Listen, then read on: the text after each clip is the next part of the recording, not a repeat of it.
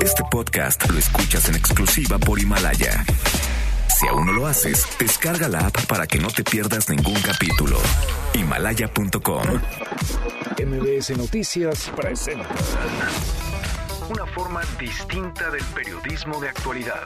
donde las claves son informar, cuestionar y entretener. Vaya que hay temas para ponerlo sobre la mesa. Manuel López San Martín en Mesa para Todos. Miércoles, miércoles 6 de noviembre, mitad de semana, la hora en punto, movida, muy movida esta tarde, mucha información.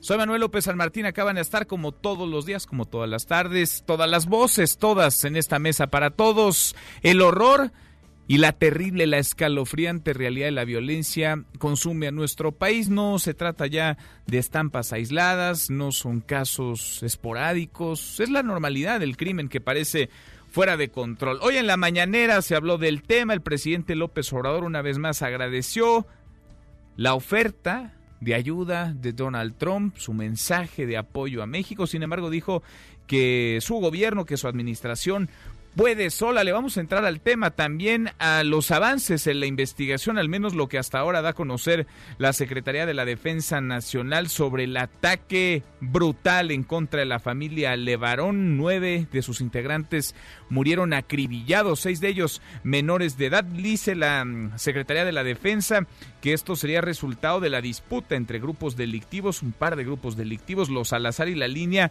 siendo este último grupo la línea quien habría realizado los disparos, quien habría ejecutado a los nueve integrantes de la familia en los límites entre Sonora y Chihuahua. Hablaremos del tema y también de los señalamientos de Alfonso Durazo. De nuevo, las armas utilizadas en esta masacre venían de Estados Unidos. Son decenas de miles, más de 100 mil las armas en los últimos años que han ingresado por la frontera norte de nuestro país. Una frontera, ya no digamos porosa, es una frontera que prácticamente no existe. De allá para acá mandan armas como se les antoje y cuando se les antoje y están matando a los mexicanos. Mucho que poner sobre la mesa esta tarde. Arrancamos con las voces y las historias de hoy. Las voces de hoy. Andrés Manuel López Obrador, presidente de México. También respetamos las opiniones de un senador republicano, pues esa es su visión y la respetamos, nada más que no la compartimos. Como respetamos el editorial del Wall Street Journal, nada más que no compartimos. Marcelo Ebrard, secretario de Relaciones Exteriores. La Fiscalía General de la República tendrá que determinar si requiere otro tipo de apoyos por parte, por ejemplo, del FBI. ¿Por qué? Las primeras pesquisas, una de las cosas que se investiga son las armas que participaron en estos hechos. Alfonso Durazo, secretario de Seguridad y Protección Ciudadana. La Fiscalía de Sonora ya abrió una carpeta de investigación correspondiente. Contarán las autoridades estatales, tanto del estado de Sonora como de Chihuahua, con todo el apoyo del gobierno federal. Ricardo Peralta, subsecretario de Gobernación. No hay ingobernabilidad en el país. Lo que ocurrió con la familia Levarol es, por supuesto, absolutamente lamentable. Nos duele en el corazón a todos los mexicanos. Es muy lamentable. Sin embargo, por fortuna, hay gobernabilidad en el país y para eso está la Secretaría de Gobernación para garantizarla. Son las voces de quienes hacen la noticia, los temas que están sobre la mesa y estas las imperdibles de hoy le entramos a la información. México va a permitir a Estados Unidos dar seguimiento a la investigación por el ataque contra la familia Levarón, donde murieron nueve de sus integrantes, entre ellas seis menores de edad, seis niñas, niños, unos gemelitos de dos meses. En la mañanera de hoy, el presidente López Obrador agradeció el mensaje de ayuda que hizo Donald Trump, sin embargo, dijo que su administración puede solo, escúchelo. Le agradecemos al presidente Trump su disposición de apoyar, pero al mismo tiempo le agradecemos el que sea respetuoso de nuestra soberanía, así como nos permitieron a nosotros darle seguimiento a la investigación en el caso de los asesinatos de mexicanos en El Paso, Texas. La investigación la llevan autoridades estadounidenses, como corresponde, pero nos este, permiten darle seguimiento a la investigación. Fue un acuerdo que se tomó. Lo mismo para este caso. Y ahí mismo en la mañanera el jefe del Estado Mayor de la Secretaría de la Defensa, Homero Mendoza, informó que el ataque contra la familia Levarón sería resultado de la disputa entre los grupos delictivos Los Salazar y La Línea, siendo este último quien habría realizado los disparos contra los vehículos en los que viajaba la familia en los límites entre Sonora y Chihuahua. La organización delictiva de la línea, ante esta uh, amenaza, por llamarle así, la, intención de, la, de, los Salazar de ingresar a Chihuahua, deciden eh, poner eh, o incursionar o se mandar una célula entre Janos y eh, Bavispe para limitar como resultado de, esa, ese enfrentamiento o de esa confrontación que se está dando, de hecho, en los límites de, los, de ambos estados, deciden enviar una célula y se supone, se asume que esta célula que, de, que la envían para detener cualquier incursión o penetración de alguna célula delictiva de los eh, Salazar hacia Chihuahua, que es eh, a la que se le está atribuyendo la, eh, la materialización de estas agresiones a la familia Levarón y Lanford. Por su parte, el secretario de Seguridad Ciudadana, Alfonso Durazo, informó que las armas utilizadas en este ataque son todas de origen estadounidense. Además, el canciller Marcelo Ebrard, quien ayer acudió a la zona de los hechos en Bavispe, Sonora, descartó algún desencuentro con Estados Unidos por este caso.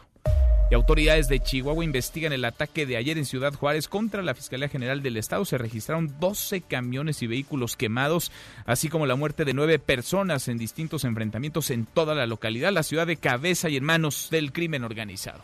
La violencia no para, no da tregua. Autoridades de Jalisco localizaron en Tonalá tres vehículos con al menos siete cuerpos en su interior. Se investiga si estas víctimas son personas que fueron secuestradas ayer en el municipio del Salto. Y tras el llamado del activista Javier Sicilia para regresar a las calles y protestar por la inseguridad de nuestro país, hoy el presidente López Obrador consideró que está en su derecho, pero dijo que no comparte su punto de vista. Con él desde hace mucho tiempo no pensamos igual. O sea, en mi caso, desde una campaña, bueno, no me dejé que me diera un beso en una ocasión. O sea, tenemos diferencias, pero él es libre de manifestarse. Bueno, en otro tema, el presidente celebró que la Cámara de Diputados aprobara ayer el dictamen sobre revocación de mandato y consulta popular. Será, por cierto, en marzo de 2022 cuando se pregunte a los ciudadanos si quieren que el presidente continúe en el cargo o renuncie. La Misión Internacional para la Libertad de Expresión afirmó que el presidente López Obrador pretende camuflar como derecho de réplica la estigmatización que hace contra la prensa. Emanuel Colombier, director para América Latina de Reporteros Sin Frontera, afirmó que la postura del presidente es peligrosa, sobre todo en un país que este año 2019 se ha convertido en el más mortífero para quienes ejercen el periodismo. La Secretaría de Relaciones Exteriores lamentó el ataque contra tres turistas mexicanos en las ruinas romanas de Gerasa, esto en Jordania. En total, ocho personas fueron apuñaladas por un joven, entre ellos cuatro jordanos y una turista de Suiza. Una de las víctimas mexicanas está grave, otra fue ya intervenida. Este es el audio del momento, durísimo momento del ataque.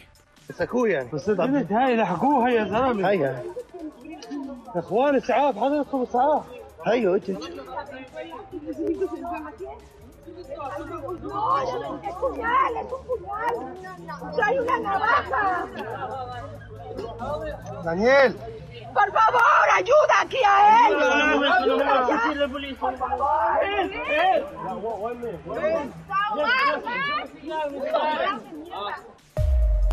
Puf. La Secretaría de Seguridad Ciudadana de la Ciudad de México detuvo al presunto autor material del robo a la Casa de Moneda el pasado 6 de agosto, donde fueron sustraídos 1.500 centenarios y relojes. Se trata de Edgar Tenorio Juárez, quien fue detenido en Iztapalapa. Baja histórica para la producción de automóviles en México, mal y de malas. Durante el pasado mes de octubre se registró una caída del 16.35%, es la más grave en 30 años, esto principalmente por las bajas en la producción de General Motors y Ford. Y en la buena de hoy, porque también hay buenas, la UNAM lanza una convocatoria para diseñar un satélite. Cuéntanos, Adrián, ¿cómo estás? Adrián Jiménez, muy buenas tardes. Buenas tardes, Manuel. Un saludo afectuoso para ti y el auditorio. La UNAM abrió por primera ocasión la convocatoria para el concurso CANSAT a jóvenes de América Latina, España y Portugal. En esta competencia, los participantes diseñan, construyen y ensayan la puesta en marcha de un satélite en una estructura similar a una lata de refresco que lleva como tripulante a un huevo. El objetivo es que los universitarios aprendan de manera lúdica a desarrollar un proyecto espacial, lo que a su vez les da la oportunidad de prepararse para otras competencias internacionales, así lo indicó Alejandro Fará, investigador del Instituto de Astronomía de la UNAM. Como es una competencia lúdicamente aprenden a llevar a cabo una misión espacial y eso les abre las puertas a muchos ámbitos, tanto académicos como de competencia en la industria. La convocatoria del concurso CANSAT permanecerá abierta hasta el 13 de diciembre de 2019 y puede ser consultada en la página de internet del Programa Espacial Universitario, informó Adrián Jiménez. Manuel López San Martín es el anfitrión de esta mesa para todos. Lo bueno, Lo malo y lo feo. Lo bueno esta tarde de miércoles, mitad de semana, es miércoles 6 de noviembre. México puede solo en el combate al crimen organizado, eso dice el presidente López Obrador. No necesitamos ayuda de otros países, asegura. Lo malo, pues lo malo es que hasta ahora no hemos podido ni solos ni acompañados. Al contrario, la violencia crece y crece, se desborda y seguimos atropados entre discursos, entre explicaciones y justificaciones. Pero ahí están los datos duros. Atravesamos el año más sangriento de nuestra historia. Lo feo, lo feo es que la violencia ya no solo es entre grupos criminales, sino que golpea directamente a familias, a familias enteras, a niñas y niños incluidos. El ataque que dejó a nueve integrantes de la familia Levarón asesinados, seis de ellos menores de edad, es una estampa del horror que estamos viviendo. Vamos a estar platicando del tema, por supuesto. Iremos hasta Bavispe, en Sonora, con lo último, las declaraciones hoy del presidente López Obrador, de la Secretaría de la Defensa Nacional, del secretario de Seguridad Ciudadana, Alfonso Durazo, y del canciller Marcelo Ebrard. Abrazos y no balazos, una política de cuento de hadas. Eso dijo el senador republicano Tom Cotton, un senador influyente, muy influyente en los Estados Unidos, sobre la estrategia de combate al crimen del gobierno del presidente López Obrador. ¿Usted qué opina de estas palabras, de estas declaraciones? ¿Son un tema de cuento de hadas, abrazos y no balazos? Es cierto, tiene razón el senador, es falso, está exagerando o de plano falta el respeto a nuestro país. Opine con el hashtag Mesa para Todos, abiertas ya nuestras vías de comunicación, el WhatsApp 5524-99125, viene el teléfono en cabina 5166 1025. Pausa, vamos arrancando esta mesa, la mesa para todos. Infórmate también vía Twitter, arroba M. López San Martín. Llámanos, teléfono en cabina 5166-1025. Este podcast lo escuchas en exclusiva por Himalaya. Este es su archivo muerto en Mesa para Todos. Francisco Ignacio Madero, político antireeleccionista originario de Coahuila, gana las elecciones presidenciales en México, 6 de noviembre 1911. La guerra ha terminado. Todos los mexicanos debemos celebrar el hermoso triunfo que se ha obtenido. Ese triunfo ha sido obtenido por el pueblo, que fue el único que luchó contra el único enemigo que era el dictador. El ejército federal no ha sido vencido, fue vencido el dictador, era contra quien se luchaba. El ejército cuya tropa está integrada por hijos de ese pueblo mexicano.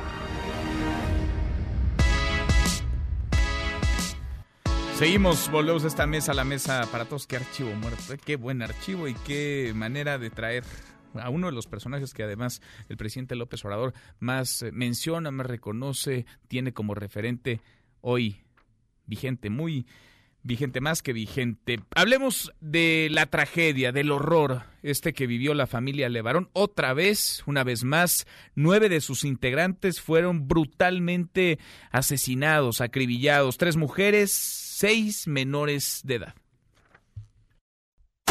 Mi nombre es Julián Levarón, soy de Galeana, Chihuahua.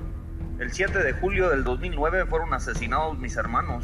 Primos de nosotros que venían esta mañana, mi prima Ronita iba a Dakota por su esposo al aeropuerto en Phoenix y los emboscaron y, y, uh, básicamente les dispararon la camioneta y, y, los quemaron. This is for the record. Solo para registrar. Nita and four of my grandchildren are burnt. Cuatro de mis nietos fueron quemados y baleados sobre la carretera. Right on the road out of La Mora. Nos acabamos de dar cuenta que las otras dos señoras que están perdidas están muertas también y mataron a algunos otros niños. Envío un pésame, un abrazo a toda la familia de varón. Son nueve fallecidos, tres mujeres y seis menores, seis menores lesionados y una menor ilesa y una menor presuntamente desaparecida. Fueron emboscados totalmente. Estamos eh, claramente convencidos de que los grupos de del crimen organizado eh, escondidos, los matorrales, los árboles, como los hacen estos cobardes, ni siquiera se fijaron si iban mujeres, niños, nadie. Hay lugares en Siria a los que preferiría ir en lugar de México. Hay algunos lugares ahí que no tienen ninguna ley. El presidente López Obrador llegó al cargo hace casi un año diciendo que su estrategia para enfrentar a los cárteles es más abrazos y no balazos. Eso podría funcionar en un cuento de hadas para niños, pero en el mundo real, en el que tres mujeres estadounidenses y seis niños estadounidenses fueron asesinados y quemados vivos, lo único que podría detener las balas serían balas más grandes. Si el gobierno mexicano no puede proteger a ciudadanos estadounidenses en México, entonces Estados Unidos tendrá que tomar el asunto en sus propias manos. Es un asunto que nos corresponde a nosotros atender. Le agradecemos mucho, mucho al presidente Trump que quiera cooperar, que quiera ayudar. Sí necesitamos esa ayuda, nuestra situación es de urgencia. El caso Levarón es el ejemplo del ciudadano indefenso ante el narcotráfico. Necesitamos ayuda. El horror, la terrible y escalofriante realidad de la violencia que consume nuestro país. Vamos hasta Bavispe, Sonora. Felipe Larios. Felipe, gusto en saludarte. Cuéntanos lo último. ¿Cómo te va? Muy buenas tardes. Felipe. Uy, no tengo Felipe. Voy a restablecer la comunicación con él, nuestro compañero corresponsal, en el lugar de la masacre, en el lugar de esta terrible estampa de realidad. Felipe, te escuchamos. Toma dos, Felipe. Buenas tardes. Buenas tardes. Nos encontramos aquí en Bavispe, Sonora, en la zona de la Sierra Alta, donde eh, obviamente se vive una tensa calma después de la masacre del lunes, donde murieron nueve personas, entre ellos pues seis menores de edad. Eh, los residentes de La Mora, donde es el lugar de ubicación de la familia eh, de las víctimas, eh, Es, Eh, eh, la híjole, cabecera- es, es muy mala la comunicación porque está Felipe, mi compañero corresponsal, en un sitio en donde no hay una muy buena señal. A ver, Felipe, a ver si ahí ya nos logramos escuchar porque es importante este reporte, más por el sitio en el que te encuentras, lo que ves, lo que ha pasado en las últimas horas luego de esta terrible masacre de nueve integrantes de la familia Levarón. Vamos a intentarlo otra vez. Ahí nos escuchas, Felipe. yo los escucho A ver, te escuchamos, te seguimos Eh, eh, escuchando. Bueno, los residentes de La Mora, pues eh, eh, es, es una ciudad, es una, una localidad ahorita de luto y se están preparando para los funerales de las personas que fueron eh, asesinadas. Eh, es- es- eh, las informaciones que hemos obtenido el día de mañana se llevarán a cabo aquí eh, en La. Tenemos problemas en la comunicación con mi compañero Felipe Larios, que se encuentra en Bavispe, en Sonora. Ahora restablecemos el contacto, ahora nos comunicamos con él otra vez, sobre todo por lo que se ha dicho en las últimas horas, este presunto enfrentamiento que es eh, todo menos nuevo entre bandas criminales, entre los grupos de los Salazar y de la línea, que habría derivado en esta confusión, lo pongo entre comillas porque así lo ha mencionado el secretario de Seguridad y Protección Ciudadana Alfonso Durazo, así lo mencionaba hoy el oficial mayor de la Secretaría de la Defensa Nacional. Vamos con lo de la mañanera de hoy. Rocío Méndez, Rocío, cuéntanos, buenas tardes. Buenas tardes, Manuel. Al presentar un avance de las investigaciones sobre la emboscada a la familia Levarón, el general Homero Mendoza, jefe del Estado Mayor de la Secretaría de la Defensa Nacional, informó que se analiza como origen del ataque una probable reacción del grupo delincuencial La Línea para repeler a otro grupo criminal de la región, Los Salazar. Vamos a escuchar. La organización delictiva de la línea, ante esta amenaza, por llamarle así, la, intención de los Salazar de ingresar a Chihuahua, deciden mandar una célula entre Janos y Bavispe para limitar, como resultado de ese enfrentamiento que se está dando en los límites de ambos estados, deciden enviar una célula y se asume que esta célula que la envían para detener cualquier penetración de alguna célula delictiva de los Salazar hacia Chihuahua, que es a la que se le está atribuyendo la materialización de estas agresiones a la familia Levarón. El secretario de Seguridad y Protección Ciudadana, Alfonso Durazo, confirmó que las autoridades sonorenses ya abrieron una, una carpeta de investigación sobre el caso. Escuchemos. La Fiscalía de Sonora ya abrió una carpeta de investigación correspondiente. Contarán las autoridades estatales, tanto del estado de Sonora como de Chihuahua, con todo el apoyo del gobierno federal para llevar adelante la investigación. Este respaldo estará a cargo de la División de Inteligencia de la Guardia Nacional, que coordinará todo el respaldo federal a esta investigación, a la que se sumará también cualquier aportación posible del Centro Nacional de Inteligencia. Ante el caso Levarón, el presidente López Obrador pues agradeció el apoyo de su homólogo de Estados Unidos, Manuel Donald Trump, así como su respeto a la soberanía de México, pero ratificó que la guerra no es opción para nuestro país. El canciller Marcelo Ebrard, por su parte, apuntó sobre la posibilidad de contar con el SDI en el caso de las armas utilizadas en este ataque en contra de mujeres y niños. Escuchemos.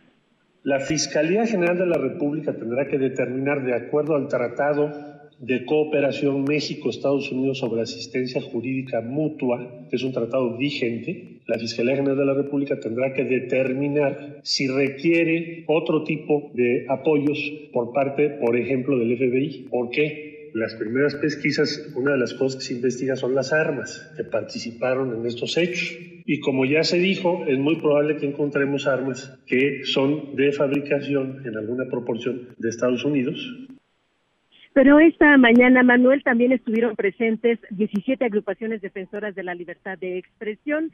En este sentido, expresaron sus inquietudes sobre el programa Pegasus vinculado al pasado gobierno para acceder a archivos de opositores y periodistas, luego de que plataformas internacionales denunciaron que el mismo continúa operando en este 2019. El presidente López Obrador aseguró que su gestión no espía ni persigue a nadie, que incluso encontró equipos costosísimos que no se utilizan por principio ético y al pedirle un compromiso para dejar de estigmatizar a la prensa, López Obrador dijo que él no utiliza lenguaje ofensivo, pero que no dejará de ejercer su derecho de réplica. No habrá censura, aseguró el presidente en esta reunión también con medios internacionales. Parte de lo que se dijo esta mañana en Palacio Nacional. Bueno, muchísimo. Otra vez recargada la mañanera en los temas de seguridad. Se está haciendo costumbre, se está haciendo hábito esto. Rocío, por cierto, ¿hay reunión ahora entre el presidente López Obrador y su gabinete?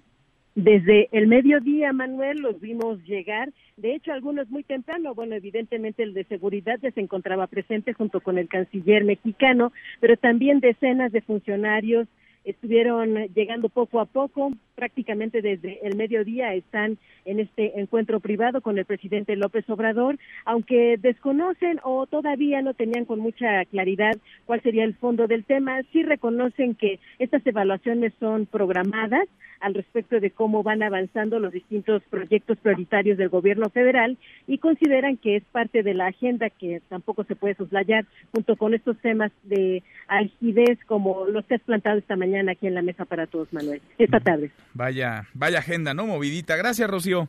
Hasta pronto. Muy buenas tardes. León Krause en Mesa para Todos.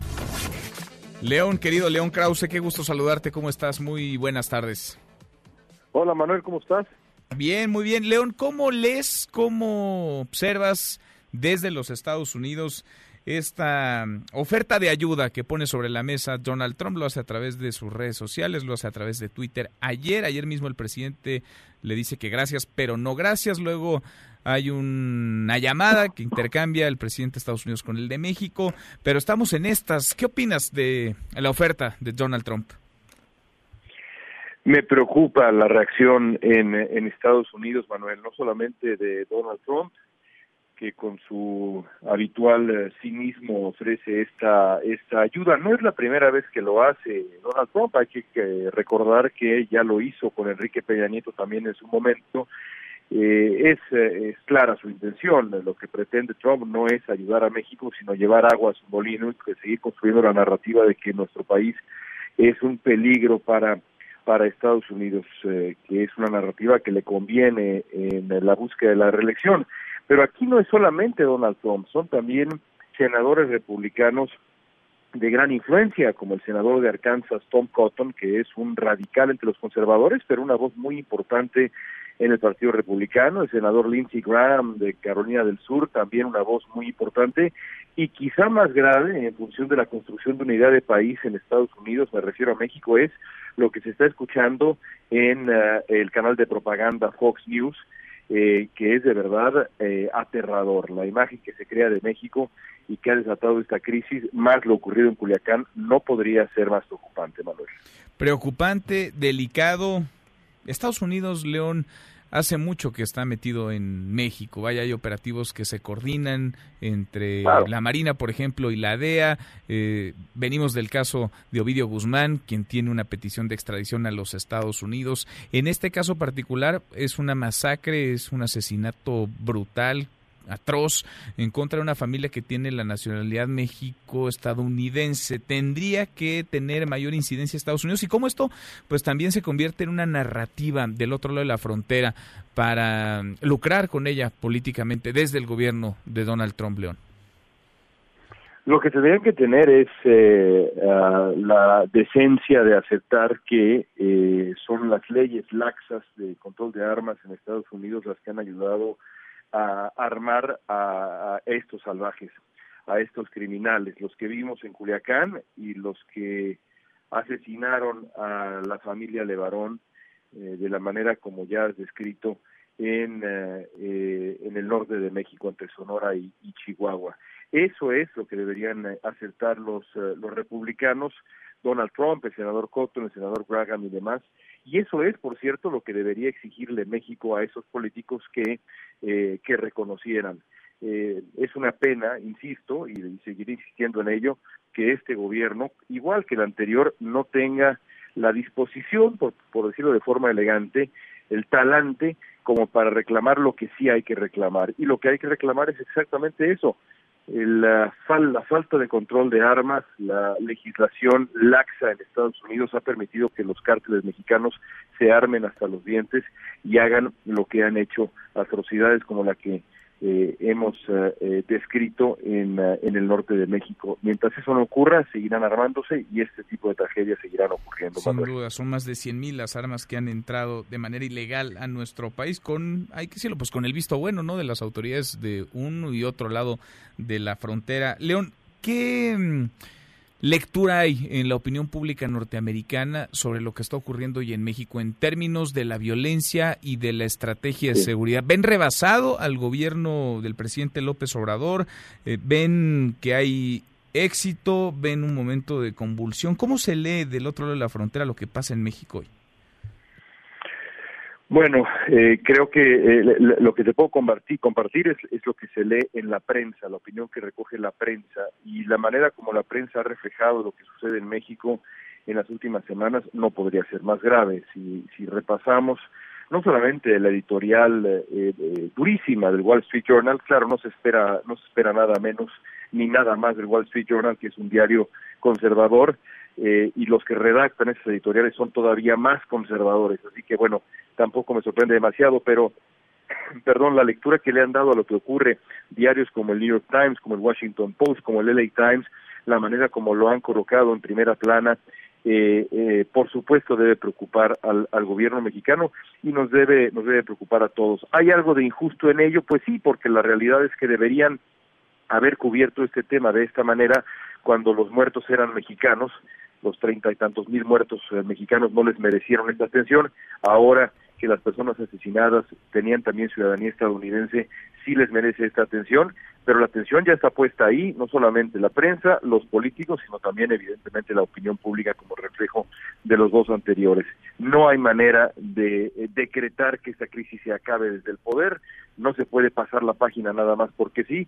Aquí, como me dijo Julián Levarón hace una década en función del crimen de su hermano y su cuñado Manuel, no habrá paz si no hay justicia. Y eso es lo que tiene que encontrar el gobierno de México, como lo tenía que haber encontrado eh, el gobierno anterior y el que le antecedió también. Sin duda, diez años, diez años después, la misma familia marcada por la tragedia y la exigencia que no se mueve, ¿no? Ni un ápice, León, justicia, la justicia que no llega. Un abrazo y gracias como siempre. Gracias a ti, Manuel. Muy buenas tardes, es León Krause. Nosotros cruzamos la media, justo ahora la cruzamos la hora con 31. Pausa y volvemos con un resumen de lo más importante del día esta mesa, la mesa para todos relevantes. Podrías perder tu lugar en la mesa para todos. Con Manuel López San Martín. Regresamos. Este podcast lo escuchas en exclusiva por Himalaya. Todavía hay policías buenos. Ayudan al niño a encontrar a su mamá. El pequeño de 8 años de edad se extravió en calles de la Colonia Centro en la alcaldía Cuauhtémoc. Seguimos, volvemos a esta mesa, la mesa para todos, cruzamos la media ya, a la hora con 32 le entramos a un resumen con lo más importante del día. Resumen nacional.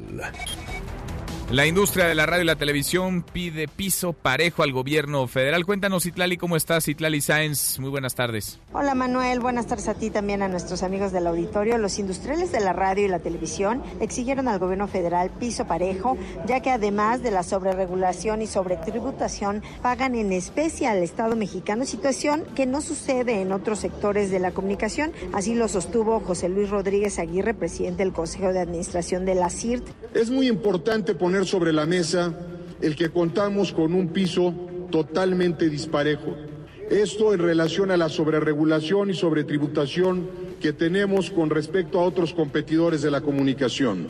Nosotros, además del impuesto sobre la renta con que cualquier empresa contribuye, pagamos al Estado en especie parte de nuestro inventario, cuestión que solo sucede en México y no así en ningún otro país del mundo. En esta inauguración participó Ricardo Peralta, el subsecretario de Gobernación, quien asistió al evento en representación de la secretaria Olga Sánchez Cordero. Él dijo que es momento también de revisar la legislación. Te comento finalmente que estos trabajos continúan, está la participación de los empresarios en esta semana de la CIR y mañana se espera con mucha expectativa la asistencia del presidente de la República, Andrés Manuel López Obrador, alrededor de la una de la tarde para darles un mensaje a los industriales de la radio y la televisión. Para MBS Noticias informó Citlali Sáenz. Gracias, muchas gracias, Citlali. Tras ser cuestionado por el uso mundial del sistema de espionaje Pegasus a través de WhatsApp, el presidente López Obrador rechazó que su gobierno recurra a estas prácticas, así lo dijo. Sí, pero desde ahora le digo que no estamos nosotros metidos en eso. Aquí se decidió que no se iba a perseguir a nadie. Antes, nosotros en la oposición éramos espiados. Yo empecé a ser espiado, bueno, desde 1977 hay constancia, porque abrimos los expedientes. Bueno, y tras el llamado del activista Javier Sicilia para regresar a las calles y protestar por la inseguridad en el país, un llamado a los ciudadanos, el presidente López Obrador consideró que está en su derecho, pero dijo que desde hace rato no comparte su punto de vista, así lo señaló. Con él desde hace mucho tiempo no pensamos igual, o sea, en mi caso, desde una campaña, bueno, no me dejé que me diera un beso en una ocasión. O sea, tenemos diferencias, pero él es libre de manifestarse. Bueno, y la violencia no para, no se detiene en buena parte del país. En Ciudad Juárez, Chihuahua, grupos armados incendiaron camiones y atacaron edificios. Armando Corrales, cuéntanos, Armando, buenas tardes, ¿cómo estás? ¿Qué tal, Manuel? Buenas tardes. La tarde de ayer se registró un ataque por hombres armados en las oficinas de la Fiscalía General del Estado en la zona norte, en Ciudad Juárez, Chihuahua, donde un elemento de seguridad resultó con lesiones de impactos de arma de fuego. Asimismo, por lo menos 12 vehículos fueron incendiados entre camiones de transporte y otros vehículos en diferentes puntos de la ciudad, donde resultaron varios pasajeros con quemaduras severas. De igual manera, se registraron varios enfrentamientos entre grupos armados rivales en distintos puntos de la ciudad, dejando un total de nueve personas ejecutadas, seis de ellas calcinadas. De aquí que se derivó una alerta al interior de la corporación, por lo cual se dictó código rojo a los elementos de la Fiscalía General del Estado en la zona centro y la zona norte, a quienes se les pidió patrullar en binomios, sin distracciones y sin hacer exceso de confianza. Por su parte, el gobernador del estado, Javier Corral Jurado, negó que se hubieran dado estos enfrentamientos y que la quema de camiones se daba para buscar una distracción a un cateo que se realizó esta mañana al interior del cerezo estatal. Hasta aquí la información desde Chihuahua. Continuamos con Mesa para Todos. Gracias Armando, muchas gracias, buenas tardes. Y el Congreso de Sinaloa citó a comparecer a funcionarios de seguridad del Estado por los hechos violentos del Culiacanazo. Lo hace prácticamente a tres semanas del operativo fallido que derivó en primero la detención y después la puesta en libertad de Ovidio Guzmán, hijo de Joaquín El Chapo Guzmán. El próximo lunes 11 de noviembre se van a definir las fechas para que acuda el fiscal general del Estado, el titular de Seguridad Pública y también el comisionado estatal de Atención Integral a Víctimas y estarán rindiendo pues un parte, un informe un mes después de este fallido operativo. Tomás Yarrington, exgobernador de Tamaulipas, interpuso un nuevo juicio de amparo en contra de la orden de aprehensión que existe en su contra. Sin embargo, el juez no le concedió esta suspensión debido a que el exgobernador de Tamaulipas no la solicitó. Bueno, y está por comenzar en un par de horas, en unos minutos quizá, la discusión sobre el recorte del dinero público, de las prerrogativas del dinero pues que reciben los partidos políticos. Morena está muy claro para dónde van a votar, también está muy claro para dónde irán los opositores. Pinta para hacer una discusión intensa, calientita. Angélica Melín, ¿cómo van las cosas ahí en la Cámara de Diputados? Angélica, muy buenas tardes. Hola Manuel, muy buenas tardes, con el gusto de saludarte y de saludar al auditorio. Este tema álgido, bien lo comentas Manuel, el de pues esta propuesta de recortar al 50% los recursos eh, eh, públicos que se entregan a los partidos políticos, al menos en eh, pues para las actividades ordinarias que se discutirá en el Pleno de San Lázaro en unos minutos más, y es que ahorita los diputados están con un tema distinto. Bueno, pues todavía no genera el consenso necesario y pues en eso está trabajando la mayoría de Morena para poder contar con el voto, por ejemplo, de algunos de sus aliados, los legisladores del Partido del Trabajo, que, bueno, pues siguen renuentes a aceptar esta eh, propuesta de recorte del 50% al financiamiento de los partidos. Sobre este tema habló el consejero presidente del INE, eh, Lorenzo Córdoba, que vino a reunión con la Comisión de Presupuesto eh, de la Cámara, Manuel, para hablar del presupuesto del INE para el año entrante y en ese marco el consejero Lorenzo Córdoba Vianelo subrayó que bueno pues está bien que se planteen estas reformas de recorte al financiamiento público a los partidos políticos pero le pareció drástico que el recorte sea se vaya directamente al 50% de las prerrogativas a los partidos. Y bueno pues él opinó que en su consideración como consejero presidente del INE bueno pues eh, este tipo de medidas podrían aplicarse sí y son eh, eh, adecuadas pero podrían ser de manera gradual no tan drástico de llegar directamente al recorte del 50% incluso el consejero Córdoba Vianelo habló del el 20% y bueno pues ir analizando cuál sería el impacto que pudieran tener los partidos políticos de que se les recorte así tan tajantemente el recurso. Y es que siempre hay el riesgo, dijo el consejero presidente de línea, de que pues, los partidos puedan buscar recursos en otros lados para poder completar sus gastos. Esta discusión se espera, Manuel, que eh, pues pueda abordarse en el pleno de San Lázaro dentro de más de una hora probablemente porque en este momento están los diputados discutiendo un dictamen distinto que tiene que ver con las facultades de la unidad de inteligencia financiera para bloquear cuentas bancarias en caso de que se presuma que existen delitos pues, eh, como lavado de dinero, financiamiento del terrorismo y algunos otros ilícitos y también pues que se pueda aplicar la extinción de dominio a través de esta unidad de inteligencia financiera de la Secretaría de Hacienda, lo que le han llamado la ley Nieto. Manuel, es lo que ocurre aquí en San Lázaro. Bueno, pues movidita la tarde allá en San Lázaro, en la Cámara de Diputados, sobre todo con esta discusión, el recorte, el tijeretazo de 50% al presupuesto de los partidos políticos. Volvemos en un ratito contigo. Gracias, Angélica. Seguimos pendientes. Muy buenas tardes. Bueno, y nos lo adelantaba ayer Israel Rivas, uno de los padres que tiene una pequeñita batallando, luchando duramente contra el cáncer. Padres de niñas y niños con cáncer bloquean Avenida Insurgentes y pasó de la reforma frente al Senado de la República. Exigen abasto de medicamentos y sobre todo una explicación clara sobre la atención que van a recibir sus hijos tras la desaparición del Seguro Popular. Se quejan además de que se han burlado de ellos en el Senado, de que los invitaron a dialogar, pero no los escucharon y los invitaron a dar su opinión una vez que habían decidido ya los legisladores matar al Seguro Popular. Puede ser una buena o mala decisión, ese es motivo de otro debate. El asunto es que ellos no tienen hoy la certeza, no tienen un papel que les indique que sus hijos, que sus hijas van a poder contar con sus tratamientos, con sus medicamentos contra el cáncer. Y la segunda sala de la Suprema Corte de Justicia de la Nación rechazó asumir la disputa por la desaparición del programa de estancias infantiles. Era una petición del consejero jurídico de la presidencia de Julio Scherer Ibarra tras un amparo concedido por un juez federal contra la desaparición del programa. Hasta aquí el resumen con lo más importante del día. Gibran Ramírez Reyes en Mesa para Todos.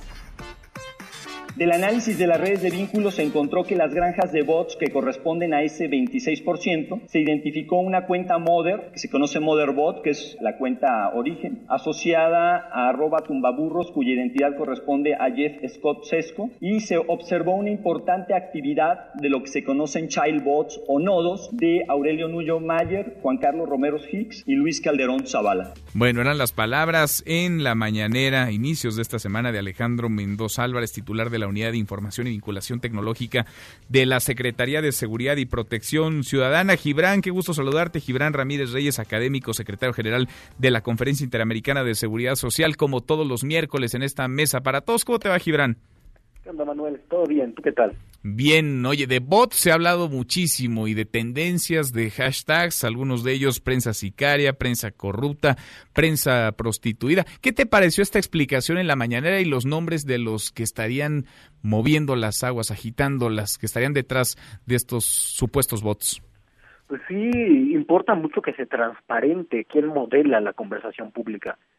Tendemos a pensar que las redes sociales son espacios libres y no son sí que son muy importantes para establecer todo el discurso público y eh, para determinar por dónde se va la conversación. Yo creo que, sobre todo a partir de la elección de Obama y de Trump, la conversación pública en el mundo se vio muy influida por Twitter. No porque las cosas importantes se ventilen ahí, sino porque inauguró un estilo de comunicación fundado en la brevedad y la efectividad. Entonces, para estar en Twitter hay que ser breve y hay que ser efectivo. Y si uno está peleando con alguien, eh, tiene que ser lo más ruidoso posible. Entonces, una vez que se da cuenta los políticos de que hay que disputar ese espacio porque es el que condiciona, digamos, las interpretaciones del círculo rojo, el que eh, determina que un tema sea más importante que el otro, etcétera, etcétera, pues buscan influirlo.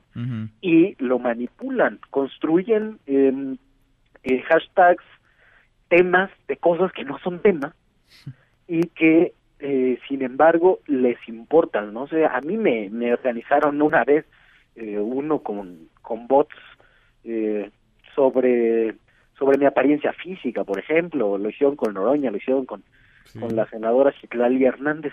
Se trata de desvirtuar la conversación. Bueno, tú, has, tenido varios, eh, Gibran, tú has tenido varios ahí, este hashtag que alguien te manda a confeccionar o que te los regalan de plano. Así es, así es. No deberían de gastar su dinero en eso, la verdad. Podrían hacer. Te han hecho, te han hecho muy popular, Gibran. Te han hecho muy popular. Eso sí. Entonces, pues es muy importante saber quién está haciendo eso. Y en este caso, los hashtags fueron principalmente orgánicos. Y creo que es importante que los medios sepan lo que la gente percibe de los medios. Durante mucho tiempo, a los medios no les importó tanto su audiencia por el monto de publicidad oficial. Entonces, si uno tiene un medio subsidiado, uno obedece o busca eh, complacer al que le determine esos recursos. No busca la audiencia, que es la que digamos que eleva el precio de tu publicidad. Eso en lo general. Ahora, pudo haber, pudo haber sido público de la gente. pudo haber sido orgánico, es decir, eh, la explicación que da, a mí me deja muchas preguntas todavía la explicación que da este hombre Alejandro Mendoza, el titular de la Unidad de Información y Vinculación Tecnológica de la Secretaría de Seguridad y Protección Ciudadana. Es mejor que nada, indudablemente sí, pero me dejan muchas preguntas todavía en el aire. Es decir, puede haber sido orgánico, un trending topic, algún hashtag, pero ¿qué tanto desde la presidencia de la República misma, este intercambio ríspido, muy ríspido que hubo a finales de la semana pasada, alimenta justamente eso, es decir, qué tanto se echan a andar, ya después caminan solitos, ¿no? Pero qué tanto se echan a andar en redes sociales este tipo de calificativos, de adjetivos. Sí, sí, claro que influye. Los cambios en la relación entre el poder y la prensa traen muchas rispideces y yo creo que se tocan eh, cosas que no sabíamos que dolían, ¿no? Entonces se ve la mala calidad de nuestro periodismo. Vamos a ver una conferencia mañana de López Obrador. No se parece nada a una conferencia de prensa en Estados Unidos, tan solo por la profesionalización del, del, oficio. se ve la mala, pero también la buena calidad, porque yo veo por ahí unos, eh, no, no les diría periodistas a ellos, unos eh, youtubers o llámales como tú quieras, que van y le preguntan después de que se presenta la cronología de Culiacán al presidente sobre el partido de los Astros y los Nationals, la Serie Mundial del Béisbol. eso, pues eso le hace un flaquísimo favor a los que realmente son periodistas tan preparados y tienen preguntas genuinamente que sus audiencias se están haciendo también. Sí, en ese caso creo que el formato no ayuda mucho, ¿no? Esa esa igualdad eh, desde luego sí democratiza la comunicación. Yo creo que no hemos tenido un presidente que rinda cuentas ante quien quiera ir, ¿no? Sí. Pero en esa democratización de la conversación pública se cuelan muchas cosas que sí son pues pérdida de tiempo, ¿no? Para el presidente y para las audiencias. Pues es una discusión en la que parece ya estamos, ¿no? Y vamos a eh, seguir, vamos a continuar. Es una nueva relación toda la transparencia y toda la rendición de cuentas. Qué bueno que se ventilen los asuntos públicos en público y pues sí, las redes. Yo me acuerdo todavía cuando las redes sociales eran una herramienta para conversar, ¿te acuerdas? Para establecer ahí diálogos eh, horizontales. Ahora son un verdadero campo de batalla, Gibran. Duró muy poquito eso. Cuando se da uno cuenta de que puede eh, sacar beneficios de ahí, los profesionales de sacar beneficios de todos lados pues lo convierten en el negocio. Entonces, eso pasó, es muy importante para la conversación pública y está en manos de privados. Eso no hay que dejar de verlo. El Estado tiene que establecer alguna relación con las redes sociales, eh, no sé si de regulación, pero sí de límites, de prestar alternativas, porque cada vez más la conversación pública se privatiza. Eso es una empresa es de alguien, tiene los cables conectados en algún lugar. No puede ser que dejemos que los asuntos públicos se ventilen al contentillo de los dueños de la conversación. Gibran, un abrazo como siempre, gracias. Un abrazote. Gracias, es Gibran Ramírez Reyes, como todos los miércoles en esta mesa para todos. Pausa y volvemos, hay más. En esta mesa nos importa tu opinión. WhatsApp 552499 1025. Hashtag Mesa para Todos. Llámanos 5166 1025 o 01800 202 1025. Mesa para Todos con Manuel López San Martín. Aquí todos tienen un lugar. Este podcast lo escuchas en exclusiva por Himalaya.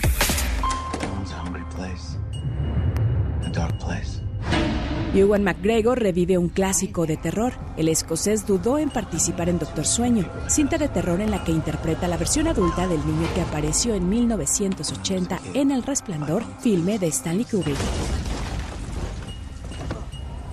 En Mesa para Todos, Diana Bernal. Diana, qué gusto saludarte como todos los miércoles ahora, es todos los martes, pero ahora es un día después. Diana, como todas las semanas en esta mesa para todos. ¿Cómo te va? Muy buenas tardes. Manuel, qué gusto me da saludarte a ti y a tu auditorio. Muy buenas tardes. Fíjate que hoy traemos un tema muy interesante y que es que la Secretaría de Hacienda y Crédito Público pues ya presentó su último informe de los tres trimestres que lleva comportándose la recaudación en nuestro país. Son los ingresos presupuestarios. Muy malas porque la recaudación está presentando una caída. Y déjame comentarte, Manuel, que en los últimos dos años la recaudación en lugar de presentar caída al tercer trimestre, lo que presentaba era incremento del esperado. Y sin embargo, ahorita la propia Secretaría de Hacienda nos está informando en este informe de enero-septiembre que los ingresos tributarios, o sea, los impuestos que pagamos los contribuyentes, cayeron 68 mil millones de los cuales nada más de impuestos sobre la renta cayeron 32 mil millones. Y de IVA en lo que va acumulado del año, la cifra la verdad es muy alta, 47 mil millones. Entonces la verdad no se espera, eso no lo dice Hacienda, pero es fácil hacer el cálculo y es muy difícil que en este trimestre se logre alcanzar la meta de recaudación. ¿Eso a qué está llevando? Pues está llevando en principio a que ya se estén tomando recursos del Fondo de Estabilidad Presupuestaria.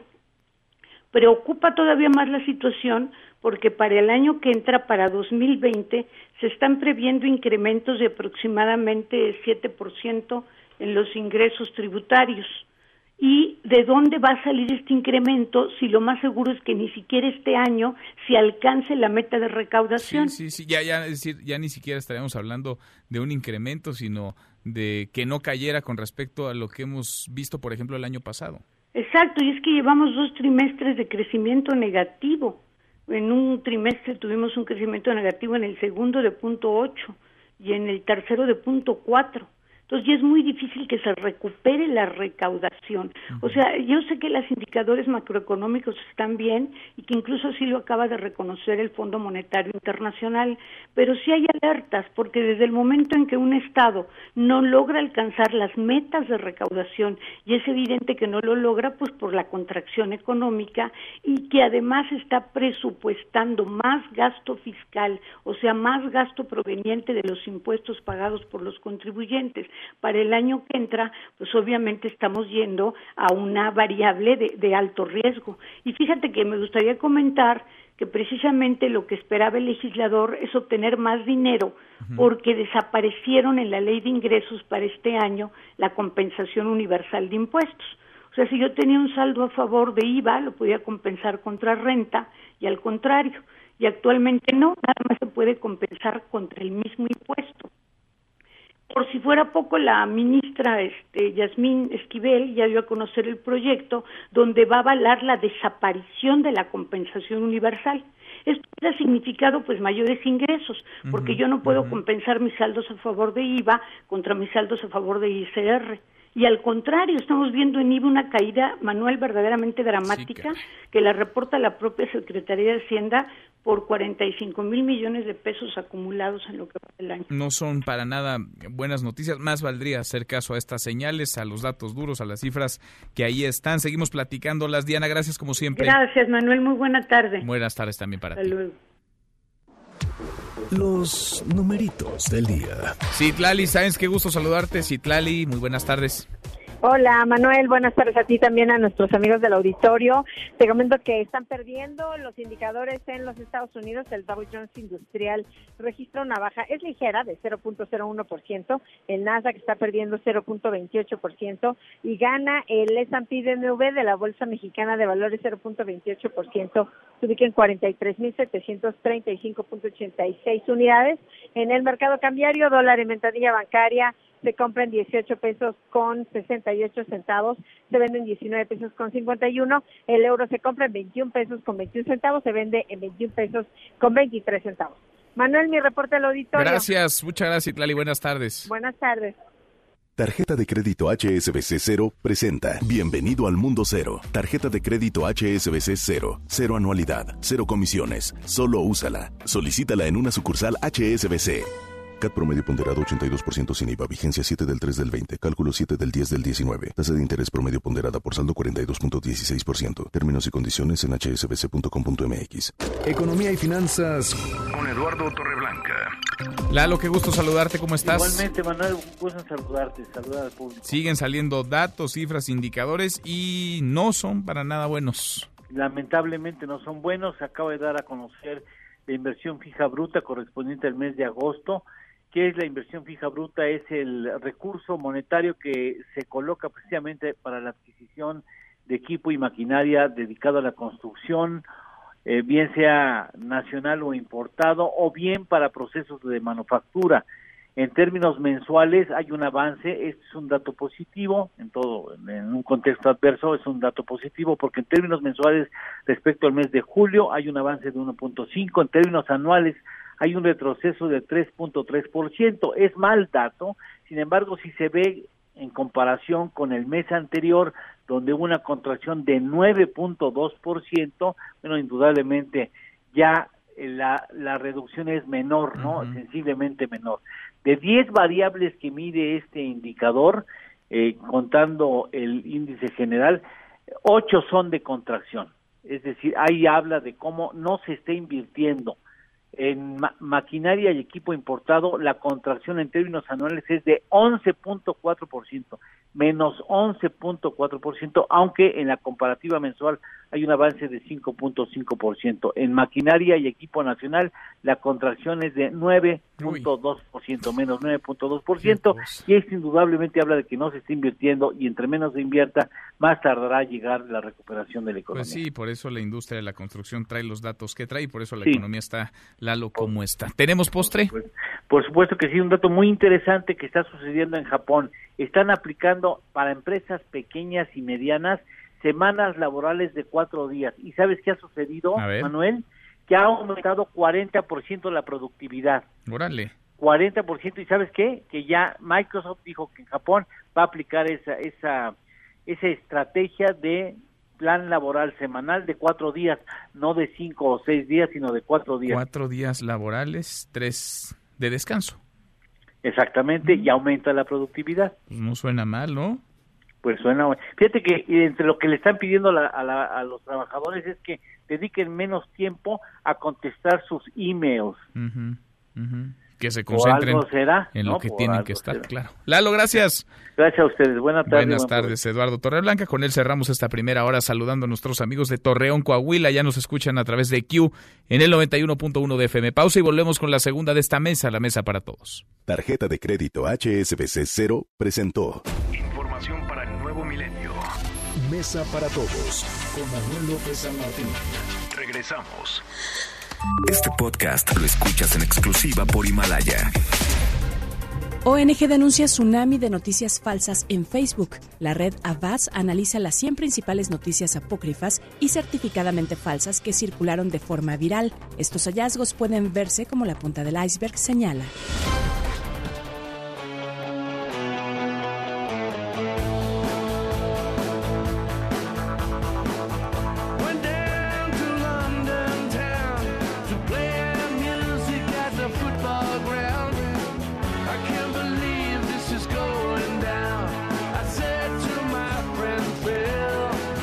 Esta segunda hora, gracias que nos acompaña. Soy Manuel López San Martín, mitad de semana, es miércoles, miércoles 6 de noviembre. Vamos a revisar las redes, cómo se mueven las cosas en Twitter. De las redes, esta mesa, la mesa para todos. Caemos en las redes. Bueno, se está moviendo el hashtag La Línea y el hashtag Los Salazar y es que de acuerdo con el Gabinete de Seguridad, hoy lo dio a conocer en la mañanera el jefe del Estado Mayor de la Secretaría de la Defensa Nacional, Homero Mendoza, el ataque contra la familia Levarón, este brutal ataque en el que murieron nueve integrantes de la familia, seis de ellos menores de edad, tres mujeres, sería resultado de la disputa entre grupos delictivos, los grupos delictivos conocidos como los Salazar y la línea, siendo este último quien habría realizado los disparos contra los vehículos en los que viajaba la familia Levarón en los límites entre Sonora y Chihuahua. Del tema se habló largo y en la mañanera, no solamente de lo que estaría detrás del ataque, sino de las armas que se habrían utilizado. Otra vez armas que habrían venido de los Estados Unidos son decenas de miles, más de 100 mil las armas que en los últimos años han cruzado la frontera de manera ilegal de Estados Unidos hacia México y que han matado a decenas de miles de mexicanos de este lado de la frontera. A propósito de temas que se tocaron en la mañanera, el hashtag prensa prostituta. Y es que este hashtag que se movió jueves y viernes de la semana pasada revivió hoy. Revivió luego de que la periodista española Silvia Chocarro, representante de una coalición de organizaciones en defensa de la libertad de expresión, le pidiera al presidente López Obrador un compromiso para evitar la estigmatización de la prensa. Esto respondió el presidente, escuche. Nunca he utilizado un lenguaje que estigmatice a los periodistas. Eh, yo quiero estigmatizar a la corrupción, no a los periodistas. Aquí lo que hay siempre es un diálogo circular y antes no se acostumbraba a esto porque la prensa estaba sometida. ¿Qué opina? Nunca el presidente ha utilizado palabras, frases que estigmaticen a los periodistas, a la prensa. Bueno, eso es lo que dijo hoy el presidente López Obrador. A propósito de violencia, a propósito de crimen, se mueve también el nombre de Javier Sicilia, activista, poeta. Sicilia que le escribió una carta a Julián Levarón. Ahí le va un fragmento y ahora platicamos a detalle de lo que le escribe y del llamado que hace Javier Sicilia a los ciudadanos a protestar, a manifestarse, a salir a las calles otra vez. Julián, querido, mi hermano, mi amigo, mi compañero, no sé qué decir frente al horror que diez años después del asesinato de tu hermano Benjamín y de tu cuñado Luis Whitman, ha caído de nuevo sobre la familia Levarón. La dimensión del crimen, otro más que se suma a la larga cadena de horrores que no cesa de sufrir nuestro país, hace fracasar el lenguaje. Frente a ello, no tengo otra palabra que mi abrazo profundo, doloroso. En ese abrazo recuerdo el mes de marzo de 2011 en el que llegaste al Zócalo de Cuernavaca para abrazarme como yo lo hago ahora con mi corazón desde este mismo estado en el que día con día domina la ineptitud y el crimen. Recuerdo la hermosa carta que escribiste a mi hijo Juan Francisco, la dignidad con la que tomaste tu sitio en el movimiento por la paz con justicia y dignidad y llevaste la bandera de México exigiendo paz y justicia. Recuerdo tu palabra directa, profunda, humana en cada ciudad visitada, en cada templete levantado. Recuerdo tu manera de enfrentar al poder criminal y político y recordarle a este último verdaderos fundamentales que habían olvidado y continúan olvidando. Es parte de esta carta, ahora la platicamos, una carta sentida, dolida, una carta sincera, la de Javier Sicilia a Julián Levarón en medio de esta tragedia que vive otra vez esa familia, la familia Levarón, tras el asesinato de nueve de sus integrantes en los límites entre Chihuahua y Sonora. Se mueve además el hashtag Casa de Moneda. Tres meses del asalto en la Casa de Moneda, la policía capitalina detuvo al presunto autor material de este robo. 1.500 centenarios y relojes se sustrajeron en aquel momento. Se trata de Edgar N., quien fue detenido en la alcaldía Palapa y es considerado cabecilla de un grupo, el grupo conocido como Los Tenorios. Y por último, el hashtag Jordania. Un hombre identificado ya y detenido atacó con un cuchillo a ocho personas, entre ellas había tres mexicanos, dos hombres y una mujer que visitaban las ruinas, las ruinas romanas de Gerasa. La mujer mexicana junto con un guía turístico fueron llevados a un hospital de Amán ante la gravedad de su estado de salud. La Embajada de México en Jordania brinda ya atención consular a los mexicanos. Este es parte del momento en el que se da este ataque, durísimo ataque, con un puñal, con un cuchillo en contra de turistas en Jordania.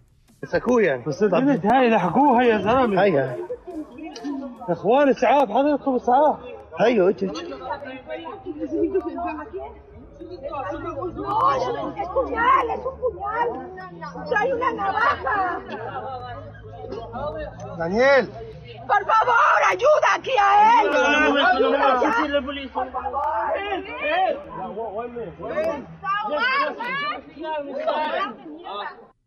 Deportes. Con Nicolás Romay. Querido Nico, qué gusto saludarte, ¿cómo estás? Muy bien, Manuel, el gusto es todo mío. Saludos a toda la audiencia de mesa para todos. Muy movida semana más porque hay Champions League. En estos momentos el Real Madrid le está ganando 2 por 0 al Galatasaray, dos goles del juvenil Rodrigo que está aprovechando la oportunidad que le da Zidane y ya con esto está ganando el Real Madrid y sí tiene cierta dosis de tranquilidad en un torneo que ha sido muy complicado para el Madrid, para Zidane, para todos porque los resultados pues no se han dado de la mejor eh, manera buena jornada de UEFA Champions League. Ayer el Barcelona, ya lo platicábamos, que no alcanza a ganar, termina empatando 0 por 0, un resultado muy complicado. Y ahora el Madrid, que sí está haciendo lo suyo y está llevándose los tres puntos. Y también, Manuel, en estos momentos está jugando el partido de octavos de final Japón contra México en la Copa del Mundo Sub-17. Después de 42 minutos, 0 por 0, no se hace daño México y Japón. Representa mucho para México este partido, también para Japón evidentemente, las aspiraciones de avanzar y de conseguir algo que yo creo que los mexicanos valoramos y disfrutamos mucho como es un campeonato sub-17, desde aquel que ganó Chucho, ahora se ganó con el Potro Gutiérrez en México y bueno, pues México pues siempre tiene esa estrellita y ese toque especial por los campeonatos mundiales sub-17. Sin duda, con, con la sub, ya después no sabemos qué pasa en el camino, qué se descompone, pero en la sub-17 hemos tenido buenos, ¿no? Muy buenos resultados. Ahí está esa generación que viene de ese primer campeonato que ya mencionabas, Nico, de Giovanni Dos Santos y de Carlos Vela, ¿no? Sí, totalmente, ¿no? Nos, nos hizo creer y la realidad es que en categorías inferiores, pues México siempre nos ha ilusionado mucho, entonces habrá que estar pendientes en estos momentos, repito, 0 por 0 Japón y México después de 42 minutos en la Copa del Mundo Sub-17 de Brasil en los octavos de final. Y Manuel, hay Copa MX también el día de, hoy. Sé que estás ansioso, sé que estás contento, ilusionado. Ajá. Sí. ¿No? Sí, sí, sí. No, eres vidente. pues juega el Necaxa. Juegan los rayos del Necaxa. ¿Contra quién juega, Nico? Contra Celaya, Manuel. Ah, muy bien. Hombre, buen partido, ¿eh? Muy bien, ahí está, mira. Porque la pediste, ahí está el himno del Necaxa. El Necaxa es un rayo y no se apaga. Necaxa es un rayo y no se apaga. ¿Por qué no estás cantando, Nico? Bien, no, le estoy intentando aprender. Es bonito el himno del Necaxa, Es muy ¿eh? bonito, es muy bonito. Muy bonito el Se himno me enchina la piel, sí. Bien, bueno, pues hoy en Copa MX, Celaya contra Necaxa, Pachuca contra Atlas y Santos contra Chivas también. Los partidos que tenemos el día de hoy en la Copa MX habrá que estar eh, pendientes porque, bueno, pues la Copa MX tiene lo suyo. Tiene lo Manuel. suyo. Oye, le lo salva, suyo. por lo menos le salva la tarde a algunos equipos. No estaba viendo yo que los Rayados, después de batallar para empatarle al. Veracruz, golearon, ¿no? Sí, ayer ganaron, Vincent Janssen con un gran partido. Pues sí, es lo que tiene la Copa 6-0. Ayer ganó Monterrey, Venados 1 por 0 al Atlante, Alebrijes y Veracruz eh, 1 por 1. Eh, Puebla y Cimarrones 0 por 0. Son de las cositas que tiene la Copa MX, Manuel. Pero dilo con más ganas, Nico, con más entusiasmo. No, bueno, pues es la Copa MX, sí nos emocionamos. Sí, sí, sí, no. nos hace ilusión, por supuesto. Se Hoy nosotros, por ejemplo, en Claro Sports transmitimos el Pachuca contra Atlas. Ah, muy bien. Sí. Ese va a estar bueno para que Va a estar bueno, porque de dos equipos de primera división. Sí, sí, sí. No, Ese, dos, ese va a estar bueno. dos equipos de, de primera división. Pero bueno, pues es lo que está pasando en el mundo de los deportes, eh, querido Manuel. Habrá que estar muy pendientes de la UEFA Champions League porque ya estamos llegando al fin del año. Entonces ya es importante para los equipos que consigan su boleto a los octavos de final. Sin duda, Nico, en un ratito más los escuchamos. Los esperamos 3 de la tarde, marca claro por MBS Radio. Como cada tarde aquí estamos de 3 a 4 en esta misma estación. Un abrazo, ahí estamos. Saludos. Gracias, Nico. Nicolás Romay con los deportes. Pausa antes, una vuelta por el mundo de la mano de mi tocayo Manuel Marín. Y volvemos a esta mesa, la mesa para todos. Internacional. La Fiscalía de Justicia de Chile abrió una investigación contra 14 policías por tortura durante la ola de protestas contra el presidente Sebastián Piñera, mismas que han dejado hasta el momento más de 20 personas muertas.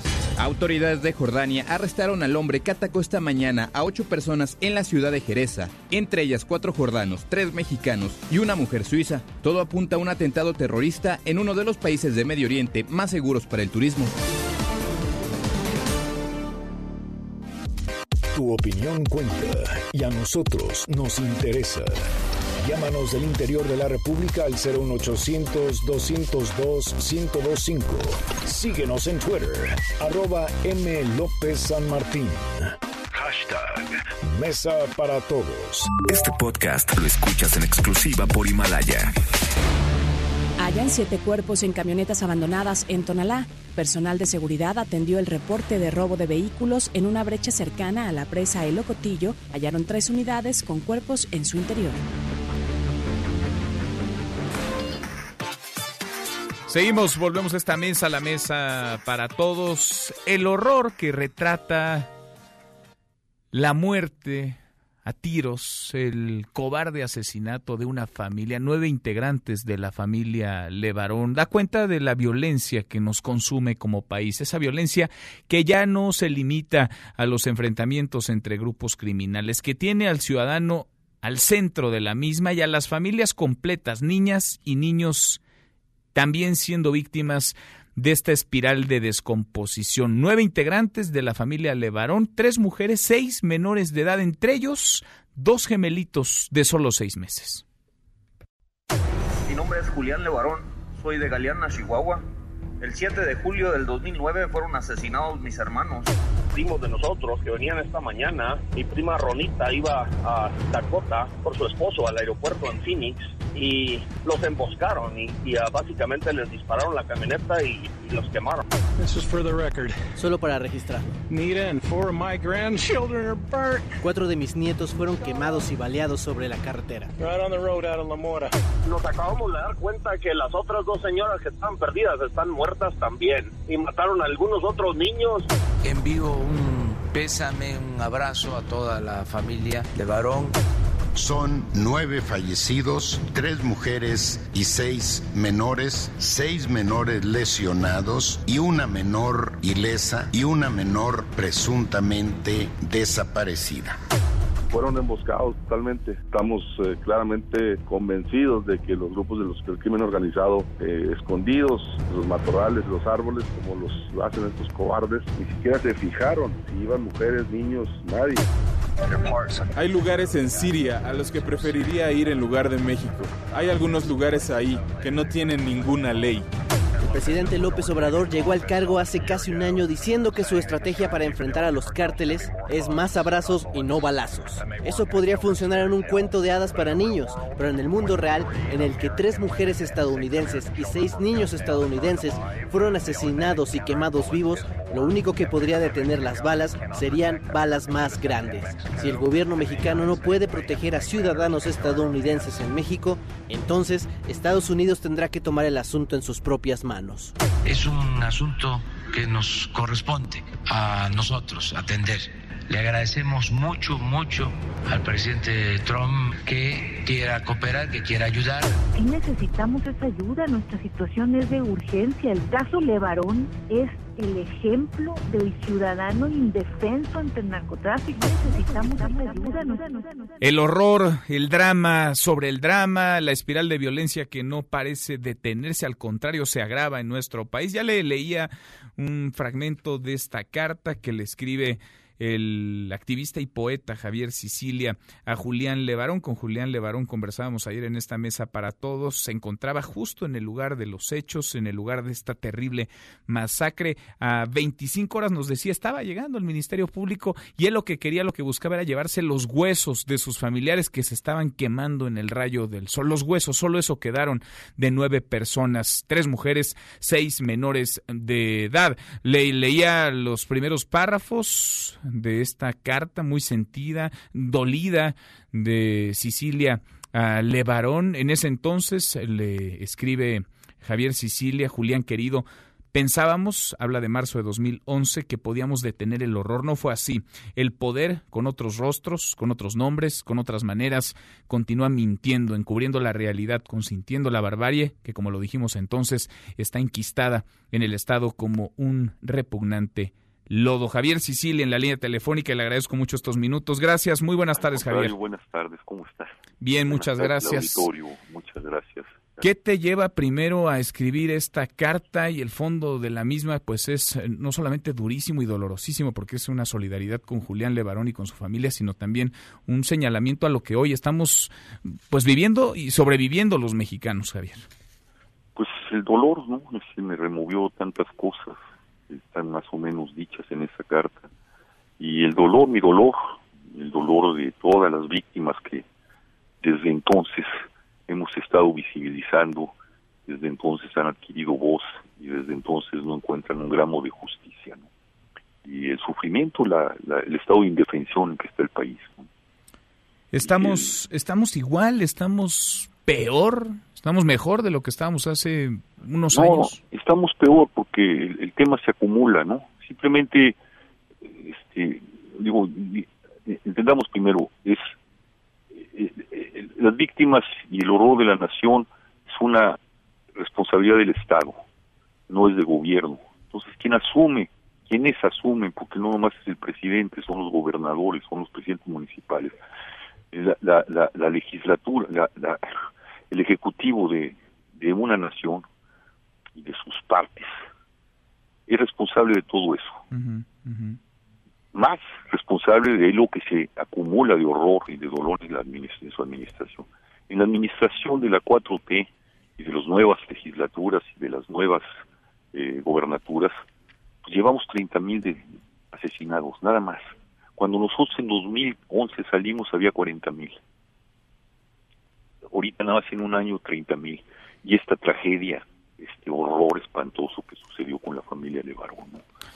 Entonces, este, pues es señal de que no, el Estado no, con cualquiera de los gobiernos está asumiendo verdaderamente con seriedad el drama, la tragedia, la emergencia nacional que vive esta nación.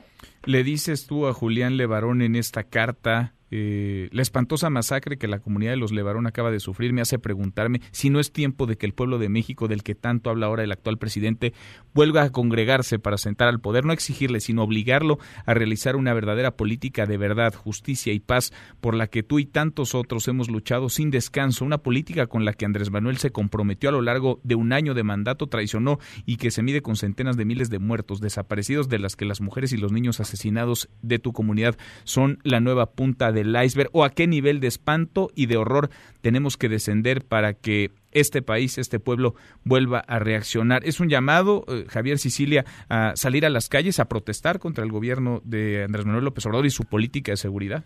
Es una pregunta, es, pues, es, es, ya el tiempo. Creo que, que sí, pero no sé quién tenga ahora la capacidad de, convocar.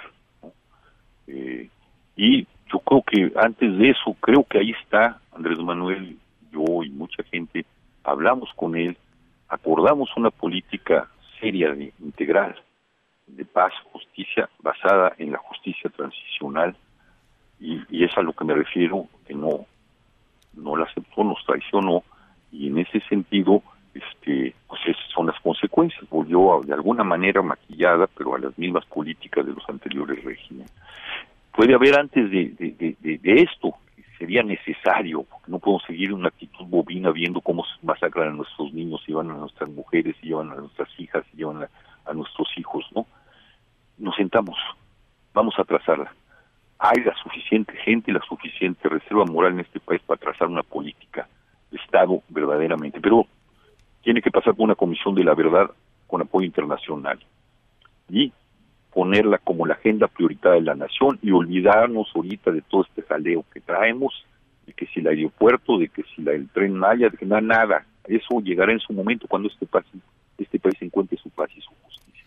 Pero el tamaño de cómo hay que enfrentarlo es el tamaño de la tragedia. Mm. Pero hay que ponerse y aceptar que estamos en una, en una tragedia humanitaria, hay que aceptar que estamos en una emergencia nacional y en estado de indefensión y necesitamos la cooperación y el apoyo de la comunidad internacional. Sin embargo, el presidente asegura que su estrategia no se va a mover y que incluso está dando ya resultados. Eh, ¿Qué opinas, Javier? ¿El presidente se tendría que rodear de, de activistas, de... No, de gente, no, no de activistas, de gente que está comprometida con el país, gente inteligente, gente brillante y gente que es capaz de poderse a trabajar y meterse en el terreno, ¿no? Es decir, gente que no use el Estado como chamba o no use el Estado para corromper como ha corrompido a esta nación a lo largo de, de, décadas, ¿no? Tendría que haber cambios, eh, cambios en el gabinete. Cambios fundamentales. Y en el gabinete empezando de seguridad. por Durazo, empezando por Durazo. ¿no? ¿Se tendría que ir, Alfonso Durazo? Ah, por supuesto que sí. No, lo único que ha hecho es decir tonterías. La última fue decir que a los de varón, que esto fue un, un, un, un ¿cómo lo dijo? casi un fuego cruzado, ¿no? O los, los confundieron. Bueno, es la misma, el mismo discurso de Calderón con un eufemismo, ¿no? Son bajas colaterales de un pleito en donde esos se están matando entre ellos. ¿Qué es eso? Digo, nada amparaba el asesinato de la mujer que se baja y, y, la masacran niños, nada, nada, nada ampara es un argumento como el que está diciendo, que se vaya. No nos interesa seguir oyendo el pasado, nos interesa el presente y cómo enfrentamos ese presente. ¿no? Y el pasado hay que llamarlo a cuentas a la justicia. Y eso solo se hace con comisión, una comisión de la verdad. ¿no? Pues no, no, no, no metiendo a Rosario nada más a la cárcel y persiguiendo uno por acá, otro por acá. No, no, el tema es hondo. Estamos dispuestos a entrar. Ahora, si el presidente dice que va a todo dar, bueno, pues esperemos la próxima masacre. Porque tenemos 30 mil muertos, ¿no? Y esta masacre. Esperémosla. 30 mil muertos y por desgracia contando. Javier, te agradezco mucho estos minutos. Al contrario, mil gracias, un abrazo. Gracias, a ti. Igualmente es Javier Sicilia, poeta, activista social y esta carta durísima, dolorosísima que le escribe a Julián Levarón y que cierra así. Lo que sí sé es que en este abrazo que te envío y mis preguntas te digo lo mucho que te quiero, lo mucho que me duelen tus mujeres y niños, lo mucho que te llevo ya conmigo, compañero del alma compañero por el movimiento por la paz con justicia y dignidad, Javier Sicilia. Y es que son mujeres y niños, las niñas y los niños, estos, y suena horroroso decirlo así, pero así lo han fraseado desde gobiernos anteriores y en este a lo mejor utilizando otro lenguaje, pero más o menos diciendo lo mismo, daños colaterales es horroroso decirlo así porque se pierden vidas y no son casos aislados, se está convirtiendo esto en algo normal. Juan Martín Pérez García, director ejecutivo de la Red por los Derechos de la Infancia en México. Juan Martín, te agradezco mucho estos minutos, ¿cómo estás? Buenas tardes, Manuel. Gracias por esta oportunidad. Al contrario, gracias. ¿De qué tamaño es el drama cuando este toca también a niñas y a niños? Vemos en esta masacre en la familia Levarón, pues que murieron bebés, incluso dos gemelitos de seis meses. Vaya, es un drama sobre el drama. ¿De qué tamaño es este drama que atrapa a nuestro país, que nos consume con los niños y con las niñas víctimas de la violencia? Mira, tal y como apuntaba Javier Sicilia, esto pues es consecuencia de esta estrategia de guerra absurda que lleva ya 13 años, en los cuales acumulamos cerca de 20 mil niños, eh, niñas y adolescentes asesinados. Solo en lo que va de enero a septiembre de este 2019, 796. eh, 634 de ellos eh, varones, 8 de cada 10 eh, asesinados por arma de fuego.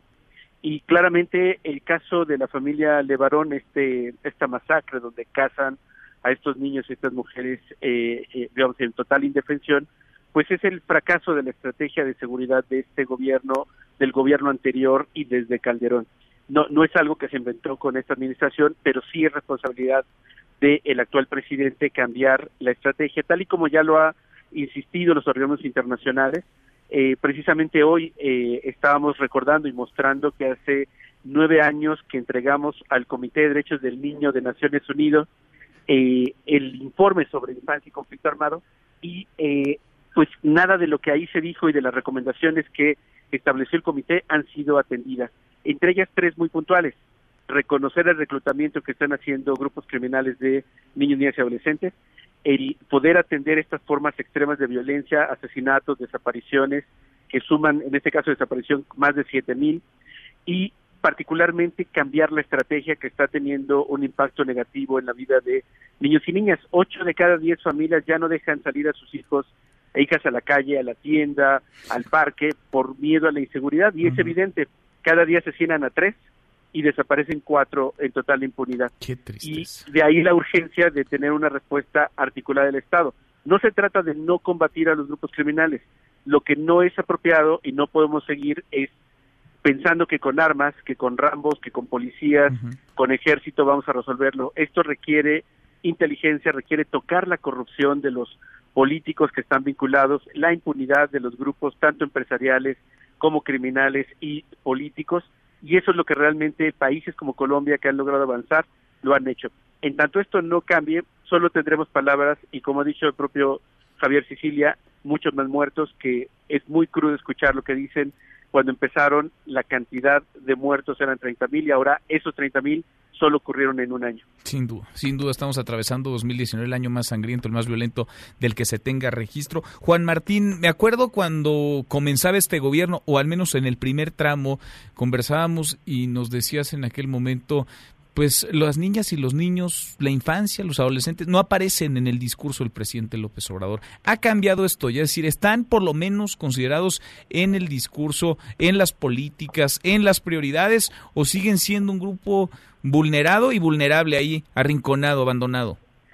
Pues no, no es un tema de prioridad, eh, quizás podría ilustrarlo con dos elementos. Eh, en esta administración, eh, el día 30 de abril y el día 3 de octubre, se realizaron dos sesiones plenarias del Sistema Nacional de Protección Integral de Niños, Niñas y Adolescentes, que es el mecanismo de coordinación de la política pública, y el presidente no asistió.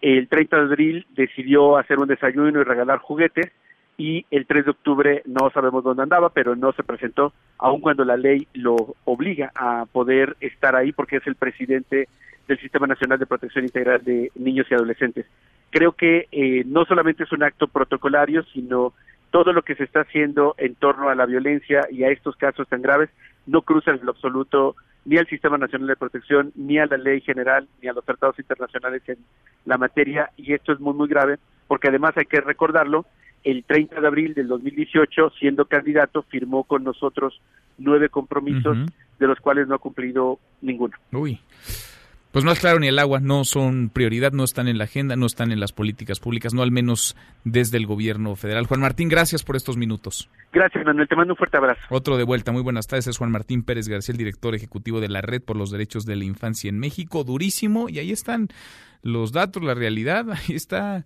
la verdad, aunque algunos pueda molestar o incomodar. Y ahí están las palabras también, lo que nos decía Javier Sicilia hace unos minutos en torno a que estamos peor peor en términos de la violencia y la inseguridad. Y también están los datos, porque sí, hay más asesinatos en este 2019 de los que hubo en 2018, que hasta ahora es el año con más violencia en nuestro país que a su vez superó a 2017. Es decir, la espiral no ha mejorado, la espiral de violencia, de sangre, sigue incrementándose y ahí está Sicilia pidiendo la salida, la renuncia o la destitución de Alfonso Durazo, el secretario de Seguridad y Protección Ciudadana. Le damos un giro a la información. No hay, aún no hay certeza sobre quién será la próxima titular, el próximo titular de la Comisión Nacional de los Derechos Humanos. El proceso, pues, se atoró en el Senado de la República. Le agradezco mucho a la senadora Kenia López Rabadán, presidente de la Comisión de Derechos Humanos del Senado. ¿Cómo estás, Kenia, senadora? Muy buenas tardes. Hola, ¿qué tal, querido Manuel? Pues sí, efectivamente está polarizado el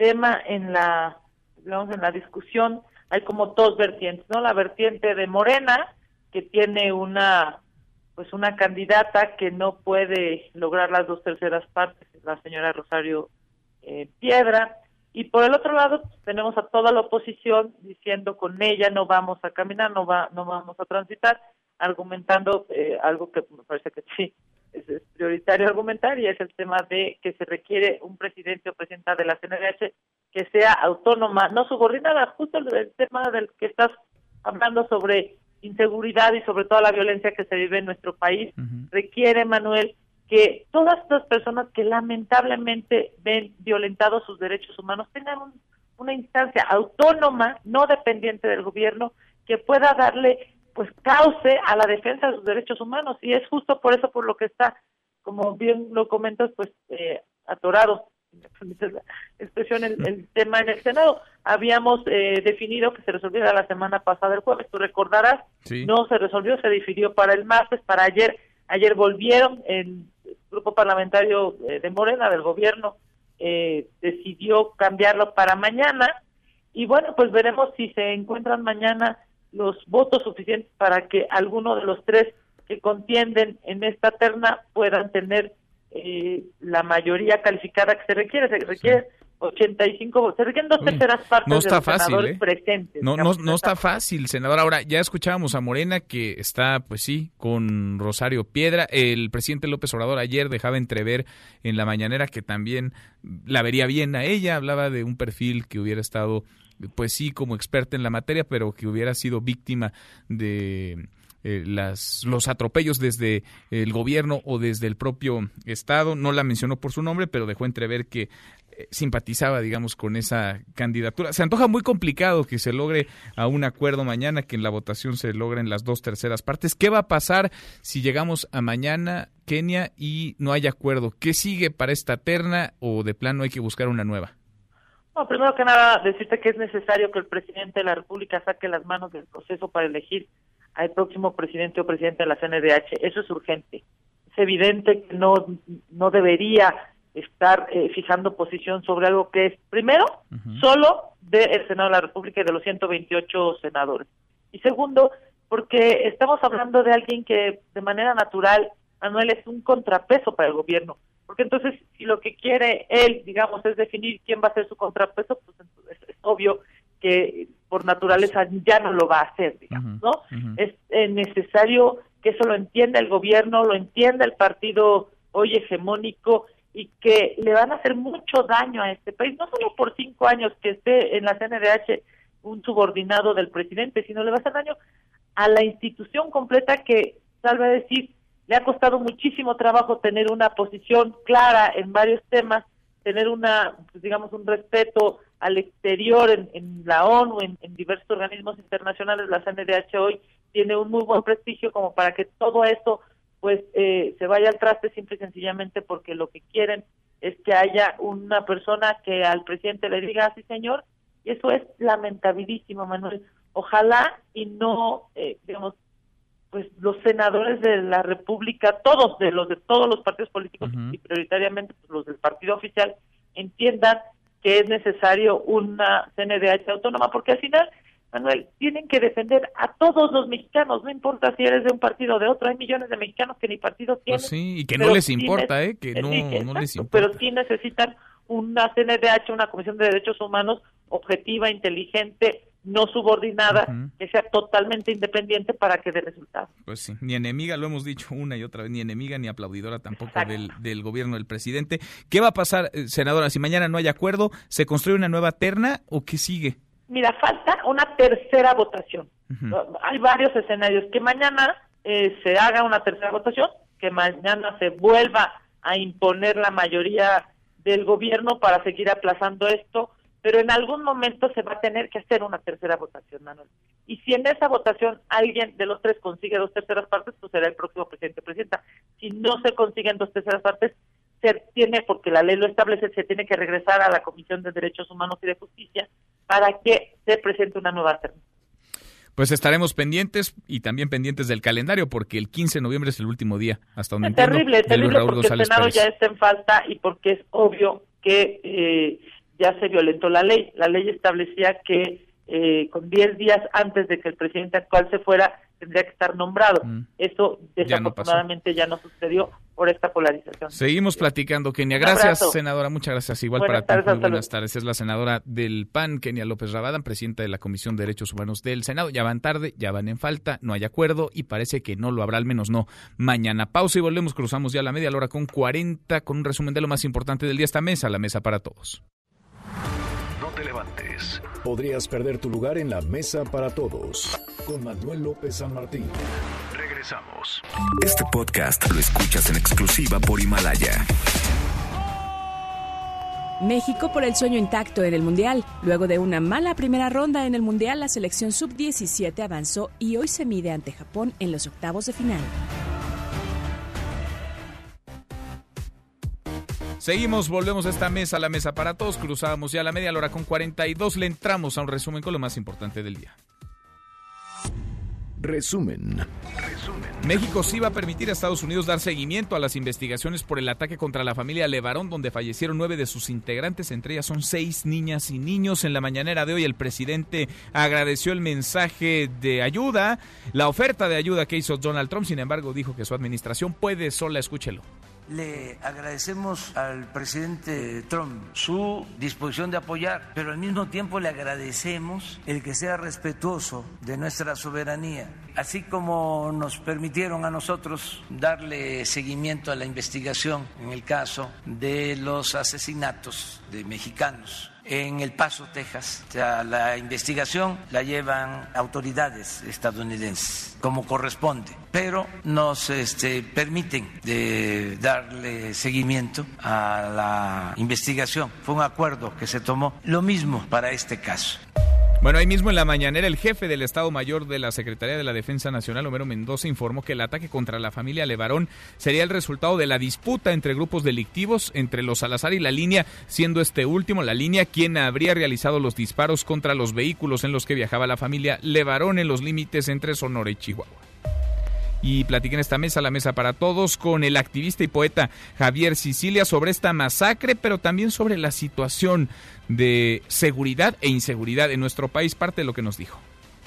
¿Estamos igual? ¿Estamos peor? ¿Estamos mejor de lo que estábamos hace unos años? No, estamos peor porque el, tema se acumula, ¿no? Simplemente, digo, entendamos primero, es las víctimas y el horror de la nación es una responsabilidad del Estado no es de gobierno. Tendría que haber cambios, eh, cambios en el gabinete. Cambios fundamentales. Y en el gabinete empezando de por Durazo, empezando por Durazo.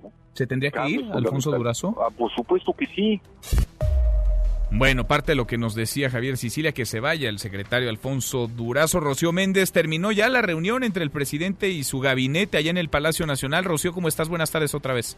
Muy buenas tardes, pues salieron con una serie de tareas, por ejemplo, la unidad de inteligencia financiera tiene que revisar más a fondo los expedientes donde pudieran haberse hallado irregularidades, evidentemente, comenzando con análisis de la pasada administración. En el sector de telecomunicaciones parecería que habría nuevas buenas en el caso de evitar este tipo de acciones que están revelando actos de corrupción y ese es uno de los mensajes que el presidente Andrés Manuel López Obrador dio a su gabinete legal y ampliado. Uno, que refuercen el combate a la corrupción, asimismo que mantengan este trabajo intenso de la austeridad republicana en el ejercicio de gobierno y por supuesto en el terreno de los presupuestos que eviten el subejercicio. Así se pronunció la secretaria de Energía Rocío Nale al salir de la reunión. Bien, bueno, bien en lo que es eh, producción de electricidad, tanto la CFE como el sistema, el mercado eléctrico, bien. Eh, la producción de petróleo, él lo comenta todos los días, este, se frenó, detuvimos la caída de la producción, ya va más o menos. La construcción de la refinería de dos bocas que vamos de acuerdo a lo programado, las rehabilitaciones que deberíamos de ir un poquito más avanzados, pero dependemos del refaccionamiento de que le surten a Pene, pero vamos bien. Entonces ahí vamos, vamos bien. ¿Les comenzó algo? Eh, bueno, estamos esperando que el- la Cámara de Diputados apruebe. Son ellos los encargados de una Y pues en esos terrenos Bueno. dejó el gabinete legal y ampliado el Palacio Nacional. Manuel. Bien, Rocío, gracias, muchas gracias, buenas tardes. Buenas tardes. Hasta aquí el resumen con lo más importante del día.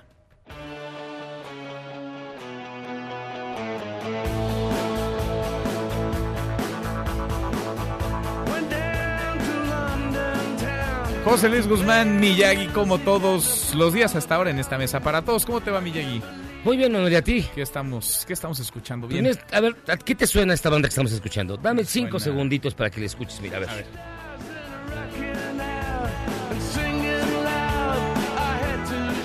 Suena bien.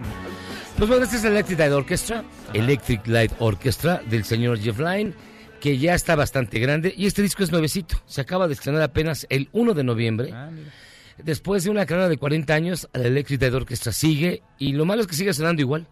Así suena ¿Lo en malo o los lo bueno? 70s, en los 80s, Ah, bueno. en los 90s y en este disco de Pues son 2019. consistentes. ¿Qué querías que cantaran ya reggaetón o qué? No, no, pero digo, había que evolucionar. Bueno, esta canción está nuevecita. Apenas tiene cinco días que Cinco salió a la días. venta y aquí la tienes en ¿Y la te mesa. gusta para o no te gusta? A mí la Electric Light Orchestra me gusta mucho, básicamente porque suena como los Beatles. Ajá. Jeff Lynne colaboró con George Harrison en los Traveling Wilburys, los cuales, por cierto, ya nada más quedan dos vivos, porque Harrison está muerto, Roy Orbison está muerto, este Tom Petty está muerto, solo quedan Bob Dylan, que tiene todos los años del universo, yo creo que ya se murió, no, nadie le ha avisado, y el mismo Jeff Lynne. Fíjate, suena, suena bien, no suena nuevo, pero suena bien. Sí, suena bastante. Es un sonido muy amable, muy, amable, cálido. Muy amable, me gustó. Gracias. Ya estás. Muchas gracias. Pausa y volvemos. Hay más en esta mesa, la mesa para todos.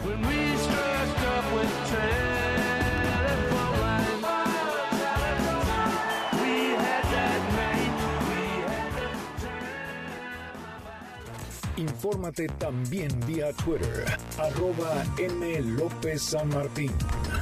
Llámanos, teléfono en cabina 5166-1025. Este podcast lo escuchas en exclusiva por Himalaya. Más información y análisis en Mesa para Todos con Manuel López San Martín. En Mesa para Todos, Gustavo Rentería. Querido Gustavo, Gustavo Rentería, como todos los miércoles en esta mesa para todos. ¿Cómo te va, Gustavo? Bien, estoy bien y gustoso de saludarte, querido Manuel. Un saludo a tu muy amplio público en la mesa para todos. Son de esos días, Manuel, mitad de semana, que me asomo a Oráculos, este promedio de encuestas que le dan 73% de aprobación al presidente, y me pregunto por qué. Porque hay dos elementos donde está reprobado, sin duda alguna el tema económico. Es un cero de crecimiento y las benditas redes sociales demuestran que se pitorreaba de mí y antes de Luis Videgaray caso. Ya cuando lleguemos al gobierno advertía las cosas se van a revertir, pero no, no, eh, seguimos estancados y la gente está verdaderamente asustada. Tanto los que tienen lana y no invierten, como los que somos empleados y no vemos la posibilidad de mejorar nuestro estadio de vida.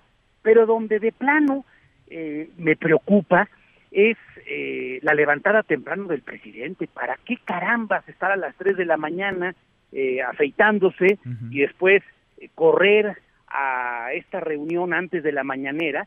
Porque hay una completa descoordinación. Sé que es un problema que fue heredado, sé perfectamente que estamos en el mercado consumidor de drogas más grande del planeta, sé perfectamente que somos tránsito, pero la cosa está verdaderamente, para decirlo elegante, de la fregada. Ahora, dice el presidente Gustavo que su estrategia está dando ya resultados y que vamos muy bien, no le vamos a mover. Yo tengo otros datos. Eh, fíjate que es el inicio de gobierno más violento eh, y sobre todo después de Culiacán, donde eh, la operación crisis la leyeron al revés, es decir, el método de crisis lo leyeron al revés, y después del tema de la comunidad Levarón, porque más que una familia es una comunidad mormona, menonita, con doble nacionalidad, nos damos cuenta que eh, eh, no, no, dan una en este tema. Y aquí nos afecta a todos, a ricos y a pobres. Recordemos que le quitan al propinero eh, a, punta de pistola en la pecera eh, su día, como intentan eh, con derecho de piso y con amenazas al, dueño del rancho famosísimo en Nuevo León o en Tamaulipas o en Chihuahua. Esto ya perdió en toda la República Mexicana y lo que más me preocupa es que no hay estrategia. Si tú me preguntas cuál es la estrategia del señor Durazo y del presidente de la República y del gabinete de seguridad y del secretario de la Marina y el titular de la defensa, es que no hay. Es que hay, se han contradicho de tal manera terrible. Hay que delinear entonces una estrategia o hay que cambiar la estrategia y habría que cambiar también a los funcionarios. Nos decía hace unos minutos Javier Sicilia acá en esta mesa para todos, Gustavo, que tendría que irse Alfonso Durazo.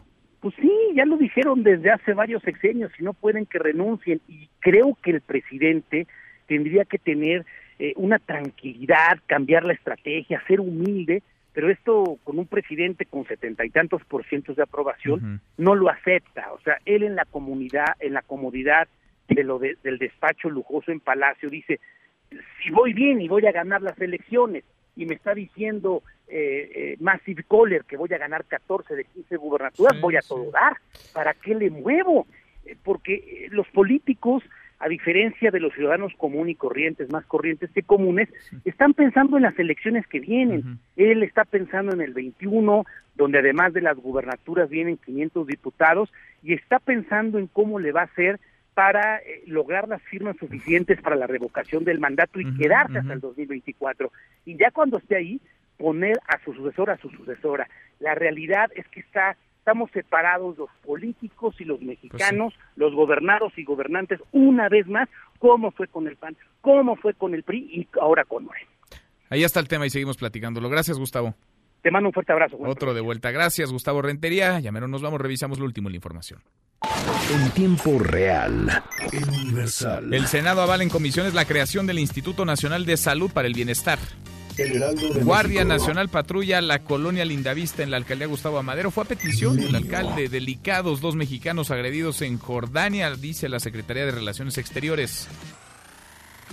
Noticias. Con recorte de 50% al INE, no hay modo de que haya elecciones, dice su presidente, el consejero presidente Lorenzo Córdoba. Con esto cerramos, con esto llegamos al final. Gracias, muchas gracias por habernos acompañado a lo largo de estas dos horas. Soy Manuel López San Martín.